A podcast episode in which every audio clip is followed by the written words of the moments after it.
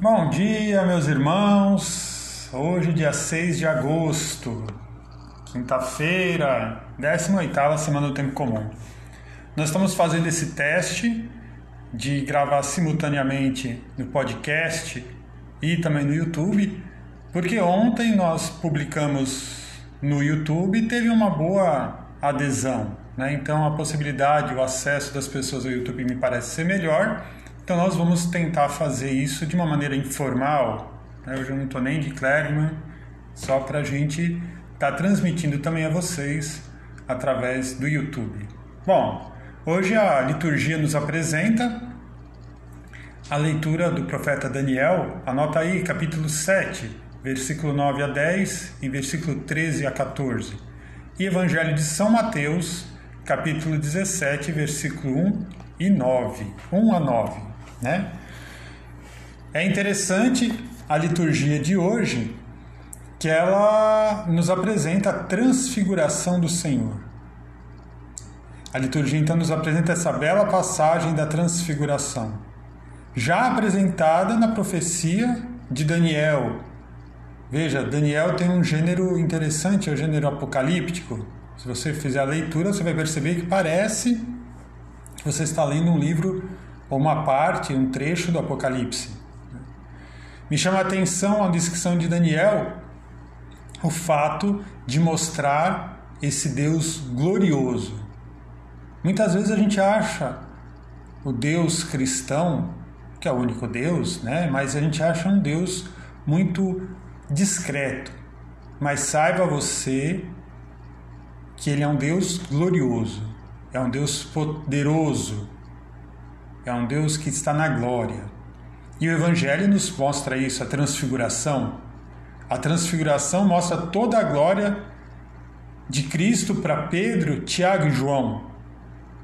Eles ficam tão maravilhados que Pedro fala: Não, espera ali, vamos fazer logo três tendas. Pedro não quer mais descer do monte. Pedro não quer mais sair da glória de Deus. Por quê?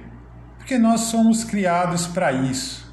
A nossa essência é voltar para a glória de Deus. Por isso que Pedro não quer mais voltar.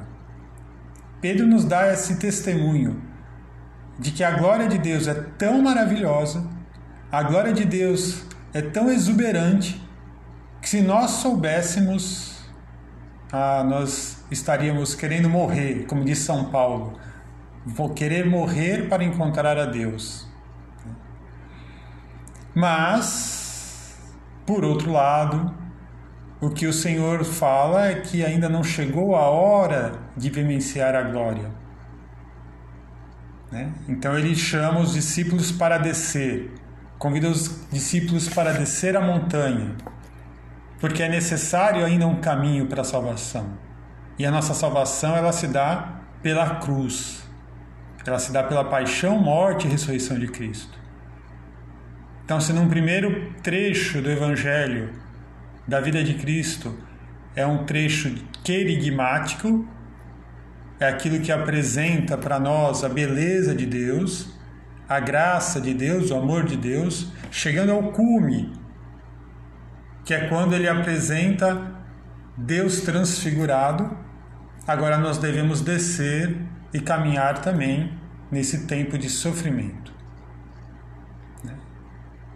Devemos aceitar também passar pela cruz para finalmente, quando chegar o nosso momento, chegarmos à salvação com Cristo. Então, que nós possamos viver com essa certeza, a certeza de viver e alcançar a salvação que já foi nos dada por Jesus Cristo na cruz. E que nesse dia especial de transfiguração desça sobre todos vós a bênção do Deus Todo-Poderoso, o Pai, o Filho e o Espírito Santo. Amém. Tenham um bom dia.